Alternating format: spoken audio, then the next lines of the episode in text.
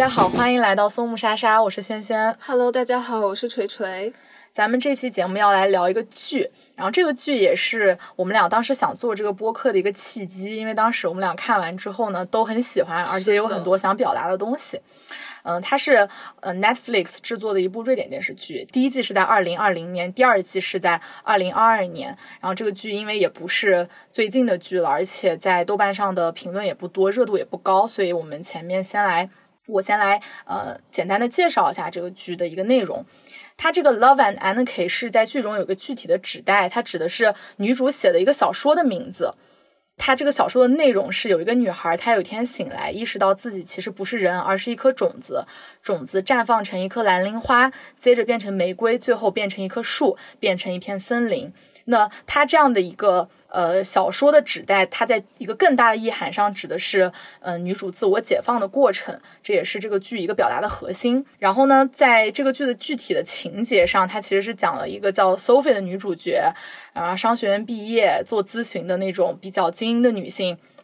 也在婚姻上遵循了这个社会上对于一个精英女性的想象，已婚有两个孩子，有一个嗯、就是做导演的丈夫，就是非常一个体面的人生。嗯，然后故事的开始呢，是女主入职了一家瑞典的出版社，帮这家出版社做数字化转型，遇到了男主角 Max，跟 Max 之间展开了一场非常荒诞而疯狂的，然后有很多呃笑料的，但是他又同时非常振奋人心、有爽感的这样一场调情游戏。然后除此这个感情线之外呢，还有探讨了很多女主与家庭、与她的父亲以及瑞典出版社的转型困境啊、瑞典文学这方面的内容。啊，这就是这个剧大概的一个情况。那我们的后面的讨论呢，其实是会涉及到呃很多具体的剧的情节，所以如果像我一样不能接受 剧透的话，就是可以先去快停下，对，可以先去看一下，因为这个剧它每一集也就在三十分钟之内，呃，看完其实挺快的一个短剧，啊、所以呢，我们现在就是正式进入正题。我们先来说一下这个剧名啊，这个剧名它翻译很有意思，就是 Netflix 把它的中文翻译翻译成就是爱情不设限。然后我们当时聊天的时候就在说，糟糕这个翻译，就是说它这个它这个翻译它其实没有办法去准确和完整的传达出这个剧真正想要表达的东西。然后当时锤锤就提出一个想法，说 它应该叫瑞典版《我的解放日记》。我当时听了就觉得，因为这两个剧的这个主旨其实很，对对对，我当时觉得，我当时觉得就是很妙，就觉得很妙。然后顺便讲到我的解放日记，就是这里就是插播一条，噔噔噔噔噔噔噔噔，插播一条插播一条新闻，就是四月二十八号的时候，那个韩国不是呃举行那个第五十九届百想嘛，然后我的解放日记的就是朴海英获奖了，就朴海英就是获得那个。呃，电视剧部门的最佳剧本奖，就是这这个剧本真的很好看，就包括朴海英之前的那个《我的大叔》和又是吴海英，就都是非常好看、非常精彩的剧本。对，然后就当时那个孙熙九和金智媛，还有一个就是我当时又磕到的一个镜头，就是就是当时主持人在台上 cue 他们两个说，你们两个都提名了最佳男主和最佳女主。呃，你们现在预测一下谁会获奖？然后他们俩当时就互相指嘛，然后我一整个就是颧骨升天，就看他们俩互相、啊、互相打闹。而且金智媛真的好漂亮、啊对对对。不过孙熙九就是孙熙九穿的，就是人模人样之后，就反而没有 他就是种田高帅，那种颓废的帅感就不在了。是的，是的。对，然后我们刚才说到了《Love and Anarchy》这个剧的名字，就是它翻译的很垃圾嘛。其实我们两个看完剧之后都觉得 “anarchy” 这里翻译成不设限，确实是过于的设限了。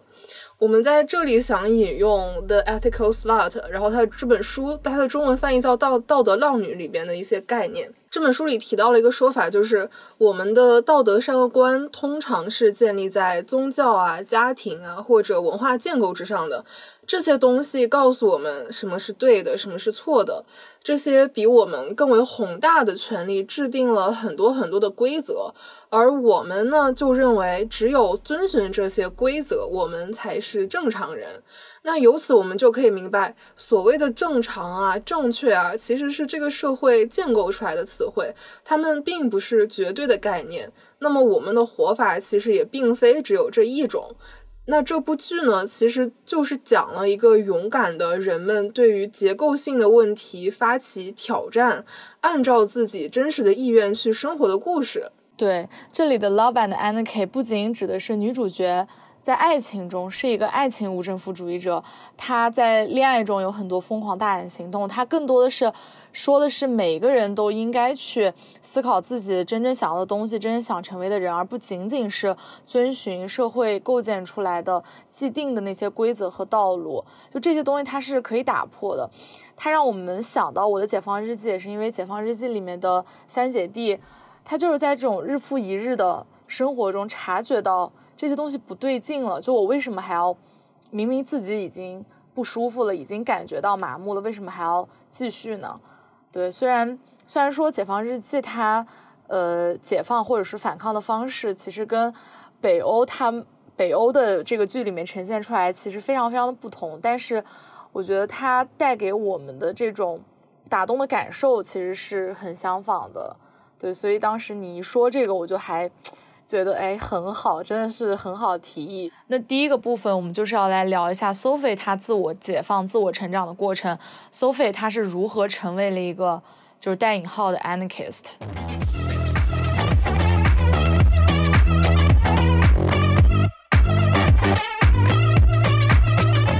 那这个反叛的故事，它的主角呢，就是 Sophie，就是前边轩仔讲到过的编剧，通过去写 Sophie 和公司的年下奶狗 IT 男 Max，还是还是挺帅的哈。第二第二季略微 有点下滑，略略微长胖，对，还有点长痘。第二季。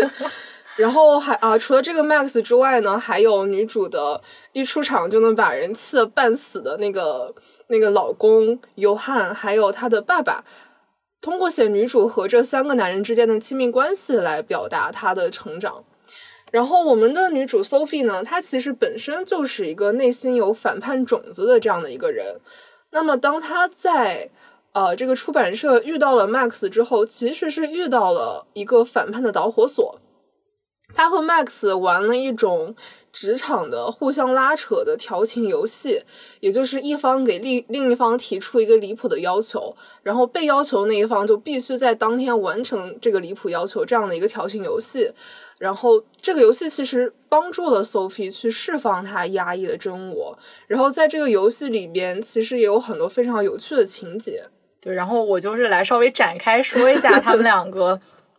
这个之间的一个互动啊，其实这是也是一个呃这个剧情的一个重头戏吧。是的，对，就是他们其实这个他们的关系其实总结起来就是让渡了一部分的自己给对方来控制，然后在这个 中间来去寻找一种刺激，以及也能给观众呈现出他们通过这种拉扯呈现出来的刺激。对，真的好刺激。是的，是的。然后这个。Max 是怎么样来释放女主压抑的真我呢？其实这个过程很有意思，就是，呃，我举一些 Max 对 Sophie 的要求，比如说，呃，Max 说你现在必须要在三十分钟内骂一个人，然后呢，你现在必须要。倒着走，你今天一天都要倒着走。你在街上，在家里，就我看不见的地方，你也要倒着走。然后跟客户聊天的时候，你喝水要把那个水从嘴边露出来。嗯，咖啡，咖啡，咖啡都要对，咖啡从嘴边露出来。然后还要让他做，嗯，他当时给的一个指令是要做从来没有做过的事情。那具体而言就是，呃，当时就是让 Sophie 就是现场跟他们那个投资人就是闹掰了。对。但是呢，就是这些事情就看似其实会影响。这个公司的发展，公司的运营，你把很多事情都闹掰了嘛？对。但是呢，他其实是呃，把 Sophie 引向了一个他自己做真正认可、对自己诚实的，不把金钱作为最高价值的事情。对他，他把 Sophie 引向了这样一个方向。与此同时呢，他给 Sophie 命令他做疯狂破坏、疯狂的破坏秩序的事情的机会。这件事情也同样是把这个出版社往 Sophie 真心希望那个方方向上引的。比如说，他让这个。他让那个 Sophie 让 Max 在在这个他们当时有一个什么活动上搞点搞点那个在游艇上的一个文学哦对对对搞点岔子，然后呢这个 Max 呢就比如说在他们那个吃的东西里面下那个大麻对下大麻对就是其实就搅黄了一个跟串流跟一个就是那种流媒体平台的合作嘛，但是真正让出版社走向了一个 Sophie 真正认可的一个方向，就是这个内容还是更加的重要的。是的，对。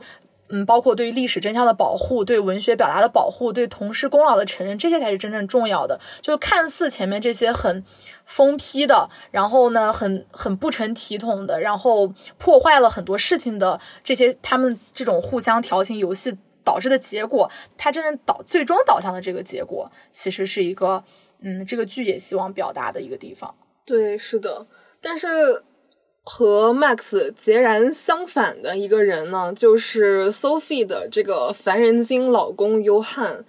尤汉对 Sophie 的解放起到了一个非常强烈的负面刺激的作用。他干的很多事情其实都有刺激到 Sophie 离开他，刺激到 Sophie 进一步去解放他自己。那这个尤汉他是一个什么样的人呢？他就是非常的 controlling，并且非常的 manipulative，真的烦死了。例如说，我这里举几个例子。例如说，他当时没有跟 Sophie 商量，完全没有任何商量的情况下，就说举家搬到伦敦，因为他觉得伦敦更有助于他的事业发展，而且他觉得，因为 Sophie 一直在瑞典发疯，不如就去伦敦换个环境。然后还有一次是。当他和 Sophie 以及他们的一对夫妻朋友在泡温泉的时候，他当时就特别不留情面的说，出版社的这个工作在拖 Sophie 的后腿，完全不值得花精力。他觉得 Sophie 就应该把精力花在家庭和孩子上，这其实就相当于直接否认了对 Sophie 来讲非常重要的一份工作。所以 Sophie 在当时就直接暴走了，然后发出了 非常非常奇怪的声音。那你看，尤汉他就是各种好像觉得哇，呃，就是什么事情都都要听我的，就是 everything has to be under my control 这样一个人。那他具体是什么样的一个形象呢？他本人其实就是一个小有成就，但是到现在已经逐渐落寞的一个导演了。然后从剧里边大致可以看出来，他应该家庭背景还不错，然后接受过呃还不错的教育，所以说他整个人的外在啊，包括他的想法都是非常的精英的，而且他呢就是非常的追求所谓的社会主流认可的正常，并且他就是很很 self-centered，他非常的有有点自恋，讲真，他就是会以自己的想法为优先。他觉得身边的人都应该认同他的想法，他觉得这些是理所应当的，而且他内心根本就不试图去理解他的妻子、他的女儿、他的老丈人的想法。他觉得这些人做自己的行为就是在发疯。那尤汉做出来的最具代表性的，也是我们觉得最过分的一个行为，就是在 Sophie 的爸爸自杀之后，他非常强硬的要求 Sophie。不要对任何人，就是包括不要对孩子，不要对他们身边认识的人承认他的爸爸是自杀而死的。那为什么呢？因为他他特别的不想让自己的孩子和身边的人知道，因为他主观上认为，Sophie 的爸爸就是一个自己把自己逼死的疯子。而且出于尤汉他自己非常 controlling、非常 confident 的这种性格，他就非常先入为主的、理所应当的认为，呃，Sophie 爸爸的自杀会对孩子造成非常不好的影响，而且他也理所应当的认为 Sophie 也应该这么想。他这样做其实就非常强硬的、强行的抽干了孩子们，包括特别是 Sophie 面去面对悲伤以及消化悲伤这样的一个空间。对，当他想把。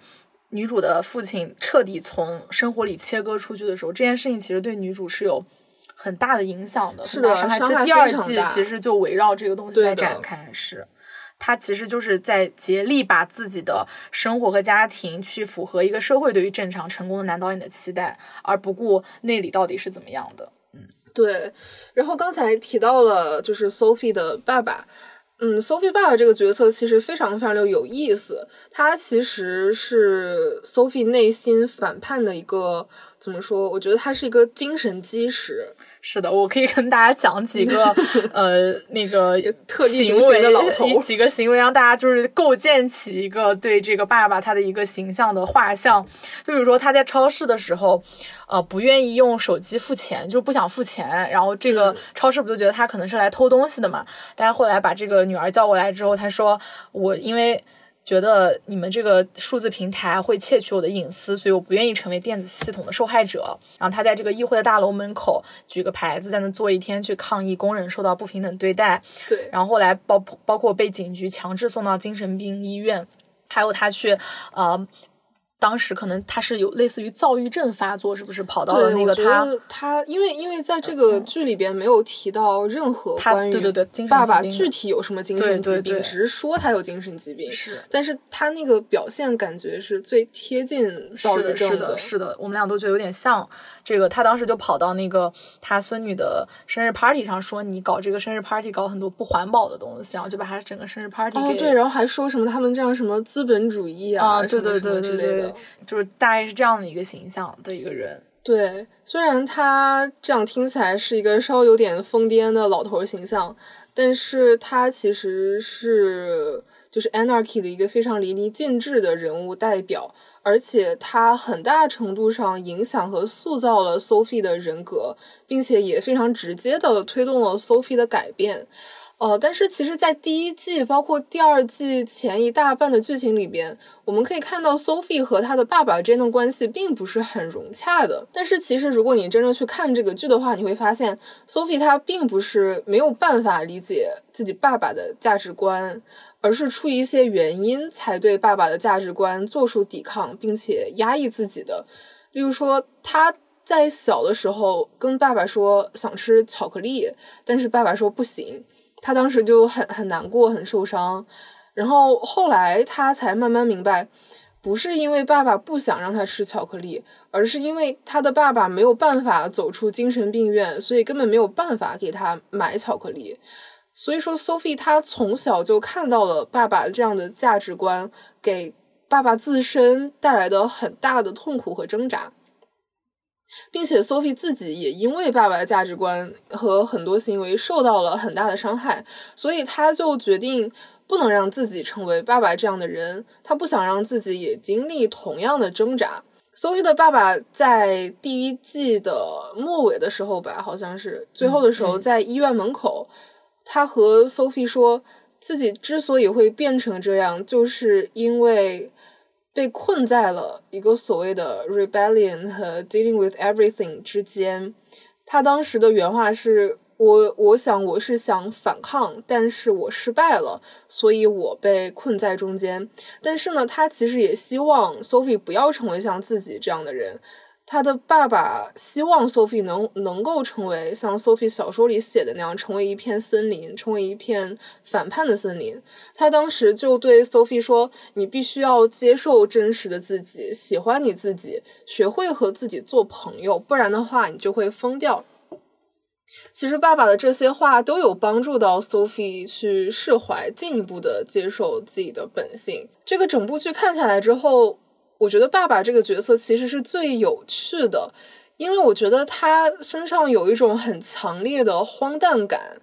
在这个剧里边，他就非常直接、非常赤裸的去反抗，并且攻击，哦，当时就是现在瑞典社会的一个资本主义的种种现象，而且他的很多台词都是带有很强的批判性和宣言性质的，就是感觉编剧好像。嗯，把爸爸这个角色设计成了一种意象，这个意象就代表着被整个社会建构定义为疯癫和与众不同啊、反抗啊这些概念，而爸爸这个意象化的人和 Sophie 之间的关系，其实也非常非常巧妙的象征了 Sophie 的成长。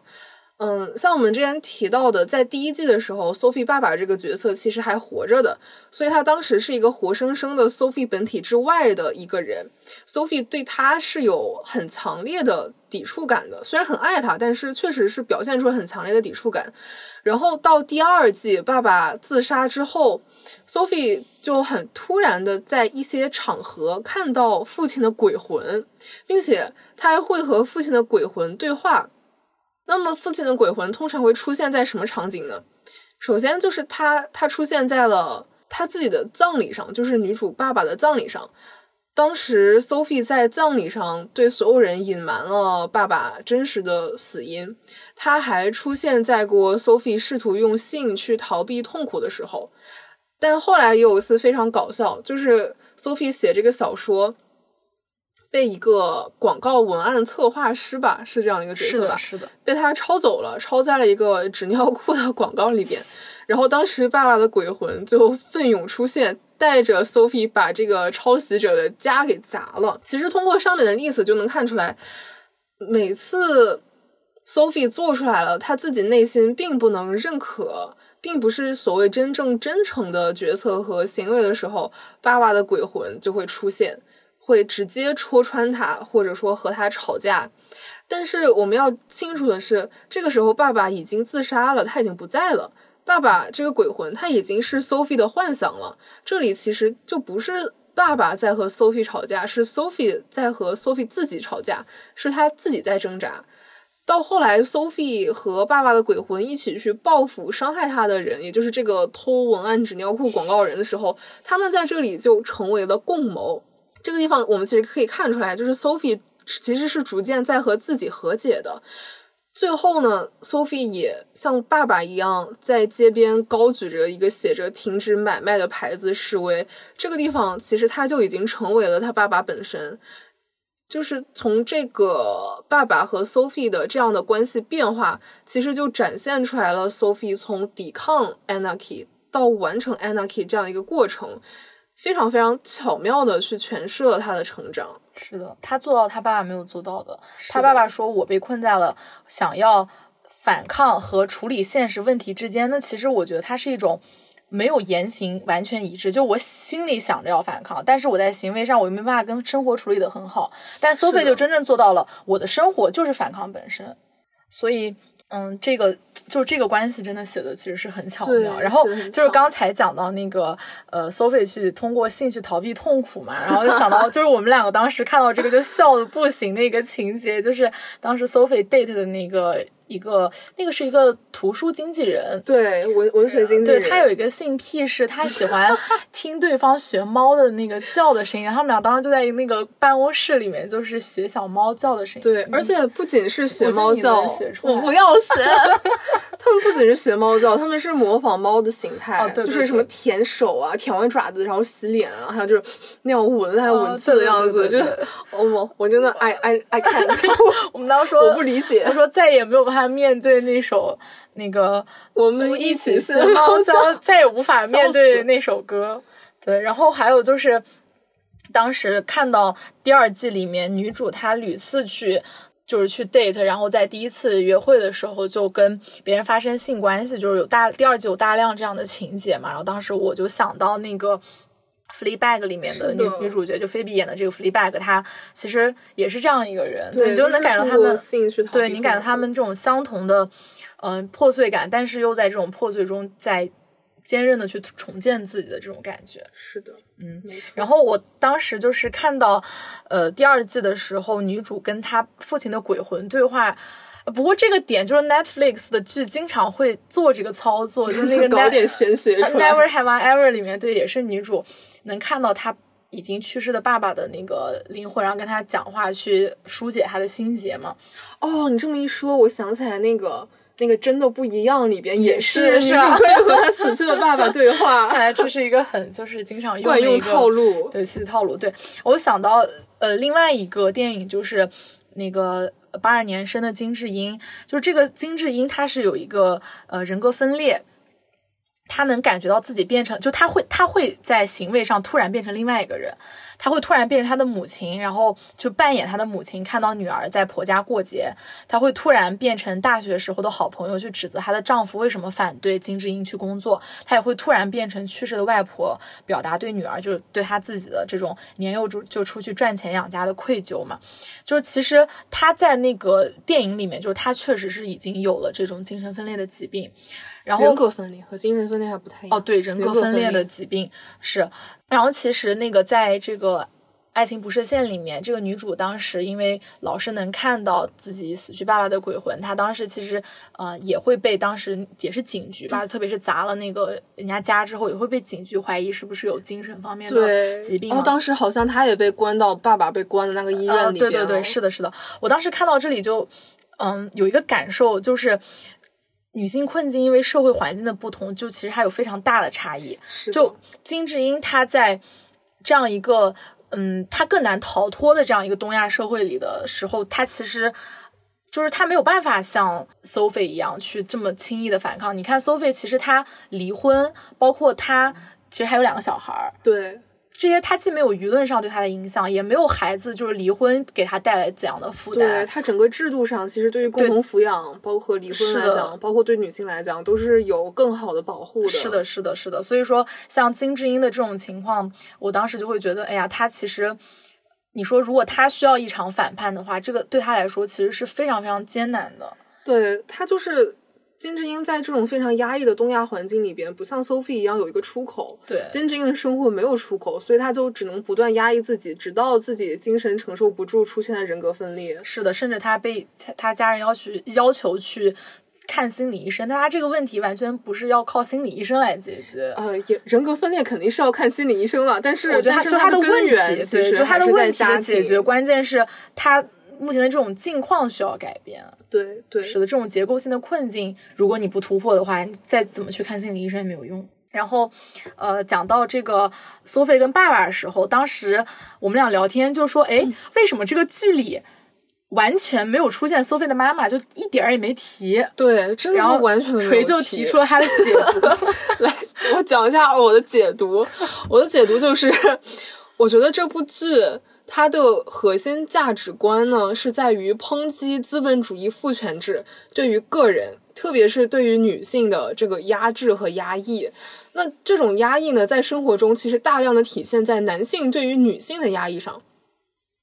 所以这部剧它就聚焦于去塑造女主和男人之间的关系，以及他在这些关系里边的困境啊、挣扎和突破。假设说我们加入一个 Sophie 母亲的角色。如果说这个母亲也是去压抑 Sophie 的，那么这个母亲的角色其实就会弱化这部剧抨击资本主义父权制这样的一个概念，那这个主题就没有那么的凸显了。如果说这个母亲她是 supportive 的，她是支持爱护 Sophie 的，那就得在这个体量非常非常有限的小品剧里边再去诠释一个母女关系。毕竟，毕竟母亲是能对女儿产生很大很大影响的。所以说，这个剧里边。把母亲的角色完全去掉，其实是能够更加干净利落的去表达，呃，资本主义父权制对于女性压抑的这样的一个核心思想的。怎么样？我的解读，我我就是我觉得我觉得很有道理，很有道理，是的。然后最后还想说一个点，就是因为我们这个部分其实是在说啊，Sophie 她是呃这样的一个自我解放的一个过程嘛，然后她其实是有很多这种我们看来很发疯的，然后很。暴走的这样一些行为，然后我就想，我我想到我之前就是看端传媒写过一个报道，就是说很多这个嗯电影里面，包括呃剧剧集，就是影视剧里面，它其实呃并不鼓励女性暴走，或者说就是女性暴走，你会觉得它是不正常的，但是男性暴走，大家会觉得就是很正常，男性去有任何的这种行为都是嗯就是更加可以被理解的，所以非常的暴走是一个。阳刚的事情，对对对对，所以其实这个剧里面 Sophie 的表现也是我们俩都是很喜欢的一个点，嗯，有风就是要发出来才对，是的，是的，是的。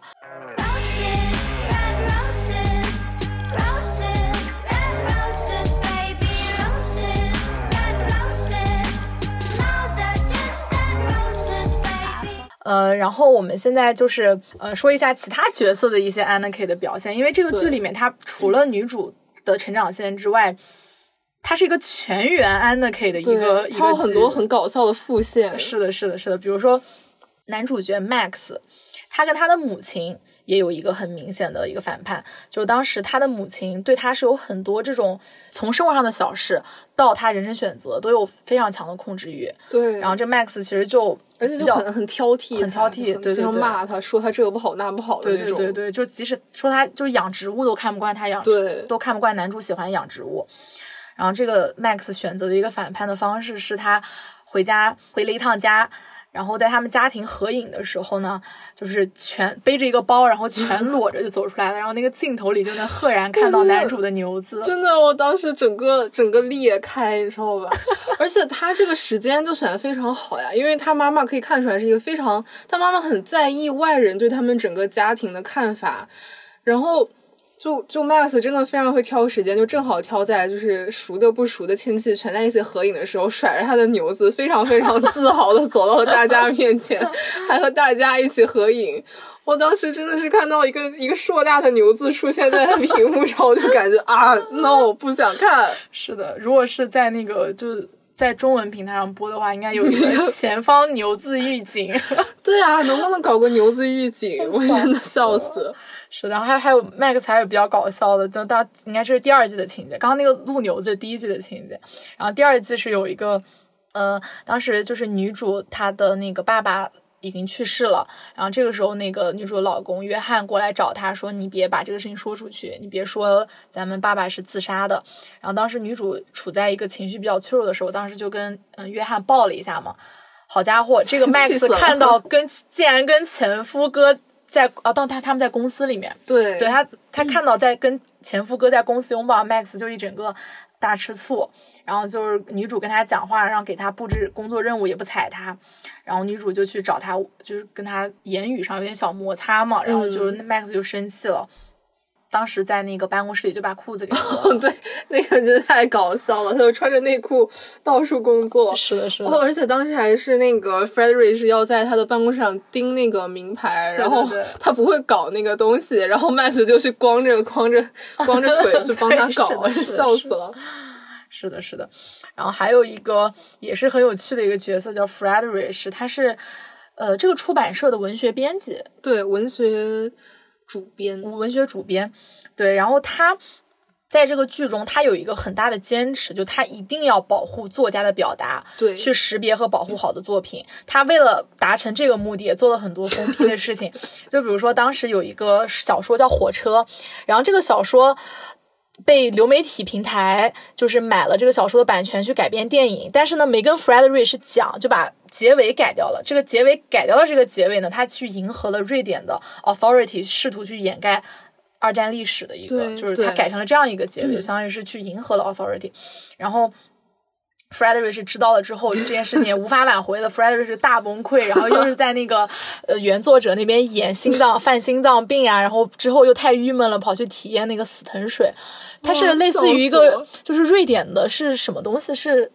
中药吗？还是它其实就有点像是就行走在法律边缘的致幻剂哦，嗯，就有点像那种魔幻蘑菇一样的感觉，就把你放在一个可以自我对话的幻觉里边。是的，是的，可能是那种 micro dose 的那种剂量的用。对对对，就很搞笑。然后这个剧里边还有一个非常好玩的角色，叫做 Viviana。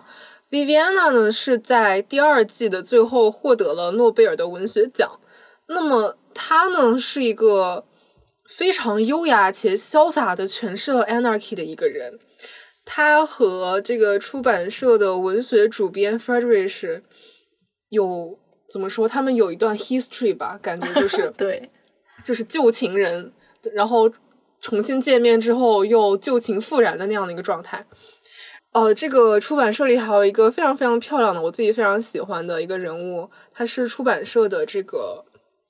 算是 P.R. 吧，公关。对，对他出版社公关叫 Denise，然后 Denise 她是一个 Lesbian，然后 Viviana 我觉得她应该是一个 Pansexual 吧，就是她嗯没有特定性别取向的人。然后他和 Denise 又谈了恋爱，也不能说谈恋爱吧，反正就是有有有亲密关系。对，然后他还通过观察 Denise。获得了很多的素材，把他这个素材放在了他那个最后拿了诺奖的书里边，就是等于说，Viviana 她其实是和 Frederic 还有 Denise 他们之间有一个非常 open 的开放式的关系，就还也蛮有意思的。是的，是的，我当时就是写了一句话去总结这种全员 Anarchy 的风格，然后我说：发疯是反抗，是破碎的重建，是希望的追寻。成长为一片森林，就是要能真诚的面对自己，只做自己认可的事情，不忍受委屈，不为虎作伥，永远活在爱与自由里。美，优美，优美。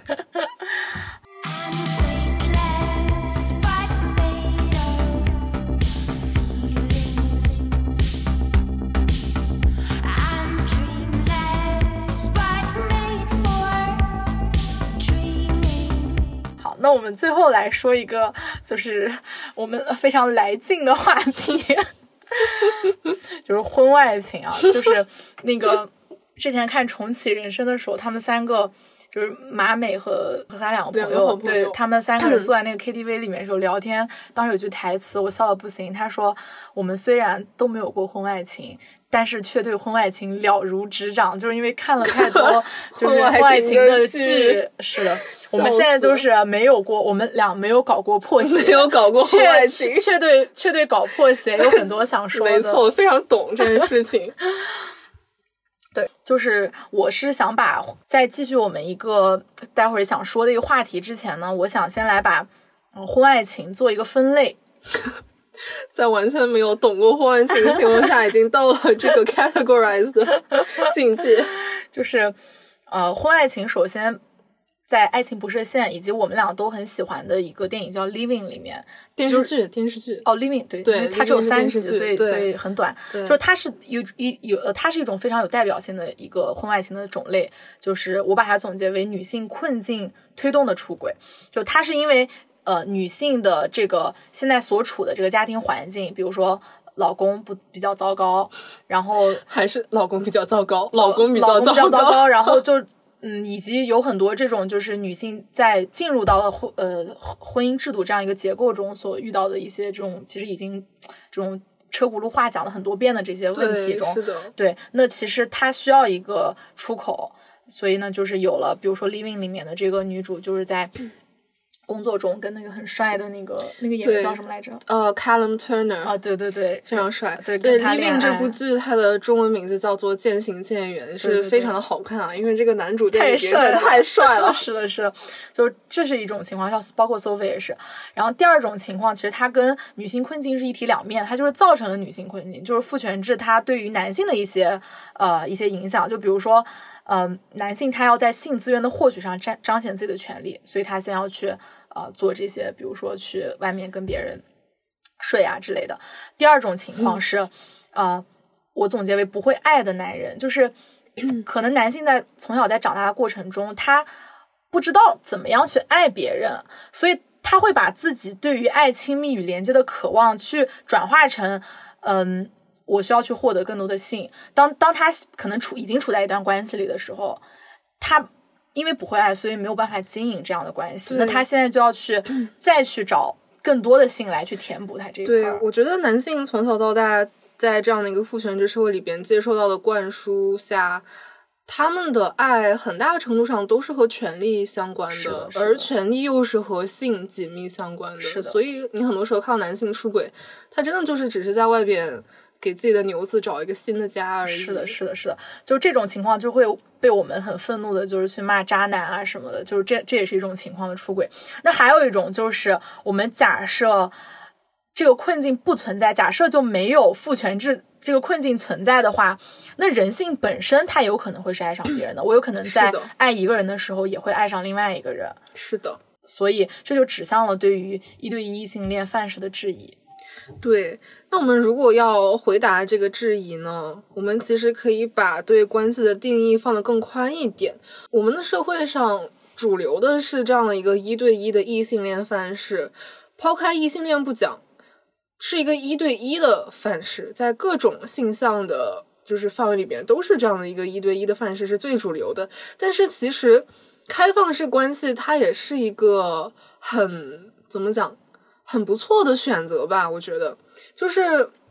像轩仔刚才说到的，我们会受到自然欲望的驱使，即使在拥有一段所谓非常完美、非常好的关系的同时，会爱上另外一个人，会受到另外一个人的吸引，不论是呃精神层面上的还是肉体层面上的，其实这是一件就是很很很正常的事情，就是 it's perfectly normal，但是呢。我们现在的社会道德却告诉我们，所谓的忠诚是亲密关系里边不可或缺的一个元素。就是可能当我们假设我们处在一段关系里边的时候，我们发现自己哎呦想想和另外一个人谈恋爱干嘛干嘛，就会觉得哎呀这不行这不行，这样感觉很不对，这样感觉很难受。那么这种自然欲望和社会道德的矛盾带来的很强烈的纠结感。就会引导我们去思考，我们是不是真的可以去实践其他的亲密关系形式呢？那么在剧中的 Viviana、Frederick 还有 Denise 他们三个人这样的一个关系，其实就给出了一个开放式关系的例子，给出了这样的一个解法，并且他们的这个关系里边，其实也很好的向我们体现出了如何才能运营好、经营好一段开放式关系，以及我们可能会遇到什么样的问题。例如说，在 Denise 看到 Viviana 和 frederic 就是接吻的时候，他其实是呈现出了一种非常语无伦次、无语并且非常嫉妒的状态的。我觉得在我们现在的这个主流的话语里边，围绕开放式关系其实有很多的污名，例如说放荡呀、不负责任啊、只是想睡啊、只是追求性啊等等。但是其实开放式关系它也是关系，它是 relationship。是 relationship 丝，它是，它是，它是，它也是以信任、尊重还有沟通为基础的。只不过你拥有的不止一段 relationship 罢了。其实从这个层面上讲，开放式关系可能会比我们当下主流的一对一关系更难经营。在主流的一对一关系里边。嫉妒其实是一个非常常见的情绪，我们从剧里边也能看到。例如说，Sophie 在 Max 和公司前台美女 Caroline 谈恋爱的时候，就是专门跟 Max 讲啊，你要喝很多很多酒。但是当时他其实看到了 Caroline 专门对 Max 讲，你不要太快喝醉。对，然后对，然后他在 Caroline 想和 Max 去储藏室打炮的时候，就命令 Max 不要离开自己的椅子。就是能看到这种非常强烈的嫉妒情绪，但是其实开放式关系里边，你不是说开放式关系里边就不存在嫉妒这回事儿了，在开放式关系里边，嫉妒它也可以是一个非常非常强烈的情绪。那么说到开放式关系里边的嫉妒，我们要如何去解决这样的嫉妒的问题呢？毕竟开放式关系里边，你可能会面临着你的伴侣拥有不止你一个伴侣的情况。在这种情况下，我觉得面对嫉妒是一个很可能发生的事情。嗯，这个时候又要到了我们的人生指导，呃，人生情感手册《道德浪女》里边 寻找一些答案。就是我看这个《道德浪女》里边，其实给出了一种我觉得对我启发很大的解释。嗯，它里边就是讲 jealousy，就是嫉妒，它并非是人生来就有的一种情绪。它只是在一对一关系下边构建出来的一个词汇罢了。Jealousy 本身它并不是一个单一的情绪，它是非常复杂的。嗯，你说自己感受到了嫉妒，大概率是你把自己的其他情绪以嫉妒的名义表达了出来，以嫉妒的形式投射在了自己的伴侣身上。呃，假如说一个人习惯性的觉得，哦，就是我只有被我只有足够好，我才值得被爱。那么，当这样的一个人看到自己的伴侣和另外一个人走得很近，由此感到嫉妒的时候，他就可能会去质问自己：啊，我是不是哪里不够好啊？所以我的伴侣，我的另一半现在没有那么的爱我了呢？那他的嫉妒下边掩藏的其实是就是觉得自己不值得被爱，害怕不被爱的焦虑感和不安全感。那在同样的情况下，另外一个人可能就会觉得，啊，我都这么好了，那人哪儿比我好呀？那怎么有我了还要再找他呢？或者说你愿意把你的精力从我身上拿走，分给另外一个人多一点呢？哎呀，嫉妒死我了！可能是这样的一个竞争感带来的嫉妒，嗯，又或者某一个人他可能。他的 jealousy 就单纯的来源于被背叛的愤怒，是的，对，所以说，当我们理解了 jealousy 它其实只是一个情绪名词，而并非真正的情绪本身的时候，我们就顺理成章能想到我们如何的更好，我们应该如何更好的去解决 jealousy 这样的一个问题，就是我们并不是要解决 jealousy 这个情感名词。而是要去解决这个名词之下的情感需求，和伴侣去交流。假如说你感觉到，不论是在一对一的关系里边，还是在开放式关系里边，你感觉到，哦，你和你的伴侣相处的时候，你感觉到不安全感和焦虑，担心自己不够被爱，那么其实你们就可以进行一个交流。交流之后，你就有可能。能够感受到来自伴侣的积极反馈，你们就有可能 come up with a plan，come up with a solution 去解决这样的一个嫉妒的问题。嗯，你觉得你的感情关系里有遇到就是解决交呃就是嫉妒的时候吗？很少哎，不太嫉妒，我不知道为什么。哎，那你的前男友如果嫉妒你，前男友嫉妒我，就是嫉妒跟你其他其他跟你关系好的男生，如果他。如果他 笑死我，如果他能够和我交流的话，我觉得我是肯定会给出让他就是对让他安心的反馈的。毕竟我们在之前是在一个彼此认呃彼此都认同的一对一的关系里边，所以肯定会给出一个合理的解释，并且如果我个人觉得，如果说我已经在一个。一对一关系，一对一关系里边做出了 commitment，我是不会做出来跳出这个关系框架的事情的。对，就说好了是一对一关系，就对，没错，就不要做其他的幺蛾子了，这样会伤害到对方。是，然后我来说两个呃故事吧，就是这两个故事其实也是一个开放式关系的实践。我觉得它对于刚才嗯锤说的一些理论上的呃解决方案，其实是有一个实践上的回应。第一个是那个 Sally Rooney 的小说聊天记录里面，他也是就是他的主角之间就是处在一个开放式关系之中。这个女主角她的男朋友 Nick 是有一个妻子的，叫 Melissa 的。然后他们 Melissa 跟女主之间都是相互认识，就很熟的，因为采访关系建立起来的很熟悉的这个关系。然后他们两个之间其实就是会有非常坦诚的交流，女主会非常坦诚的呃表达出自己的。这种愤怒和嫉妒的情绪，她当时就是说：“我看到 Melissa，就看到她男朋友的这个妻子，她感觉到就是恨意，她会想象到 Nick 和他在床上高潮的样子，他一想到这个画面，他就觉得就是无法抑制的这种受不了了 嫉妒。对，然后这个 Melissa 就是也呃，就是 Melissa 知道了这个 Nick 和。”这个这个女主的关系之后，他其实就给女主写了邮件，就说了他自己的这个心路历程，包括跟男主的沟通。他就说，呃，我其实也很生气，然后我也很嫉妒你，我也很嫉妒为什么尼克现在要跟一个比他年纪小这么多的女生在一起。然后我在家大吵大闹，就他其实他们很坦然的面对了自己的情绪，虽然他们的这个开放式关系还不是一个双方都最舒服的状态，但是起码。这是他们一个，就是让这个实践保持下去的一个方式，就是通过这种沟通的方式。那还有一个故事是我很喜欢的一个故事，其实，在呃是《纽约时报》的那个播客叫 Modern Love，它的一期播客，这期播客就是因为这个故事很有意思，被这个播客其实还做了一次 uncle，就是两放了两次出来，就是后来又做了一次后 采。就是好，应该是几年之后又采访了一次这这对夫妻。对，那个故事叫啊，When two open marriage collide，就当两个婚姻碰撞的时候。这个故事它是讲述者是一个男生，然后这个男生他有一个妻子，这个妻子有一个男朋友，然后这个男生 本身又是一个 bisexual，是一个双性恋，然后他有男朋友，这个男朋友又有妻子，有这样的一个关系。这好像那个是社会网络分析，社会网络分析没错。然后中间那个什么。有个什么点来着？我忘了，我也忘记，我也忘记，我也忘记。呃，就是他这个叙述里面其实提到了一些他跟妻子之间是怎么处理这个开放式关系的。就他们现在已经是当他说这个故事的时候，已经是处理的很好的一个状况了，很成熟了，很成熟了。他说他妻子的一个做法是，他妻子会在。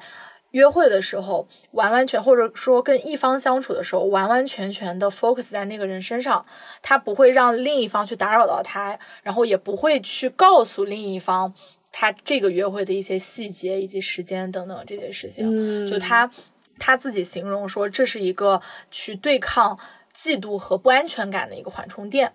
那这是他的一个方式。然后还有一个。在这段关系中很有趣的现象是，拥有同一个伴侣的两方是有很坦诚的交流的。就是这个妻子的老公和妻子的男朋友，他们之间是挺好，关系挺好的。就他们俩经常还一块吃饭，然后去看音乐会。哎，对，就有时候你会发现，你喜欢的人喜欢的人，大概率也是你喜欢的人。是的，是的，是的。哎，对他，他说，对他说，感觉我妻子的男朋友是一个，就是我的异性恋版。笑死我！对他会这么说，就是嗯，他而然后然后 straight version of me，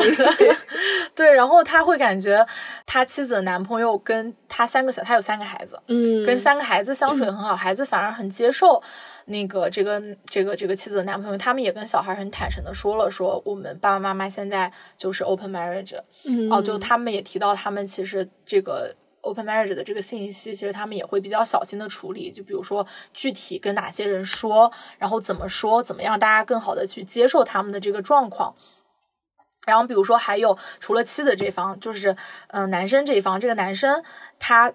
会带着他的妻子，然后呢去跟他的男朋友和男朋友的妻子，他们四个人一块吃饭。哦，嗯其实他们这样就有点像个那种 friend group，一个 community 的那种是的。是的，是的，就是他们其实互相关系都很好。然后当时这个男生在那次 uncle 回来的后台里面，他跟主持人聊天嘛，他当时的有一个叙述就挺打动我的，让我觉得这件事情的可行性是大的。就是他说在。呃，在他们他和妻子进行开放式关系的实践之前，他们两个是一直遵循那种传统路线的，就是我现在要正视我，他虽然是一个 bisexual，但是我我要正视我需要跟一个妻子结婚生子，他就跟他妻子结婚，然后生了三个孩子。